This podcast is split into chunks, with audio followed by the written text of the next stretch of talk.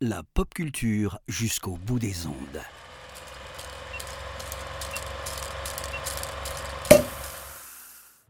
Bonjour à toutes, bonjour à tous. Bienvenue dans le calendrier de l'après de l'apéro ciné. Après un mois de festivités où le cinéma a fini en beauté son année 2023, l'apéro ciné revient après une petite pause avec un podcast par jour pour revenir au cours de ce mois de janvier sur un événement chaque jour qui a marqué l'histoire du monde, mais également un film en rapport avec celui-ci. Alors pour débuter, en ce 1er janvier, on va faire déjà une petite entorse à la règle, puisque le 1er janvier c'est euh, la fin de l'année 2023.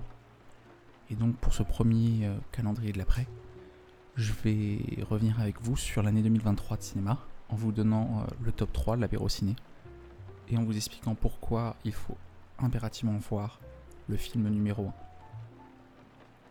À la troisième position, on retrouve Yannick de Quentin Dupieux, un film euh, purement dans l'esprit Dupieux, tout en ayant une mélancolie particulière et porté par un grand Raphaël Quénard. Assurément un des meilleurs films de l'année. À la deuxième position, Killers of the Flower Moon de Martin Scorsese.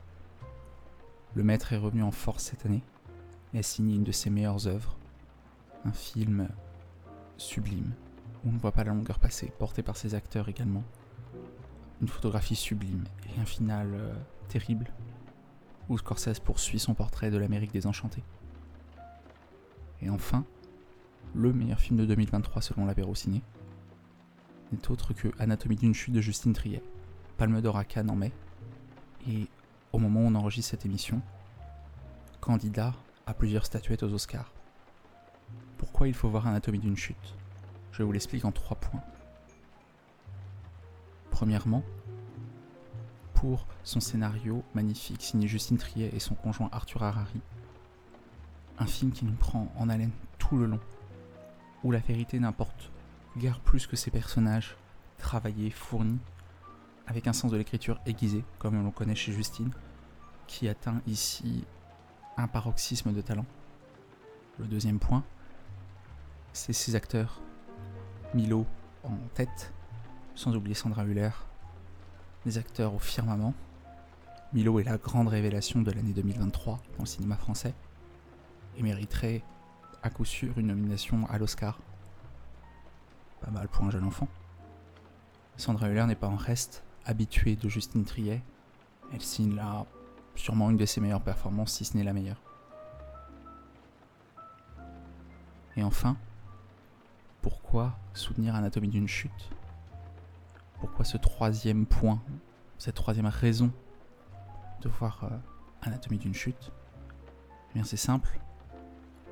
En voilà un film qui fait rayonner le cinéma français dans le bon sens, loin des problématiques actuelles c'est un film passionné, un film fait par des gens qui aiment profondément le cinéma. Un film qui fait actuellement rayonner la France à l'étranger. On parle d'un succès monumental. Donc, on critique souvent le cinéma français, mais vous le savez, chez l'apéro ciné, on a à cœur de soutenir le cinéma français. Donc, pour soutenir le cinéma français, on vous conseille vivement d'aller voir Anatomie d'une chute, qui est actuellement disponible en VOD sur Arte, et euh, disponible en DVD et Blu-ray depuis quelques jours. C'était le calendrier de l'après l'apéro ciné. Je vous souhaite une bonne journée et on se retrouve demain.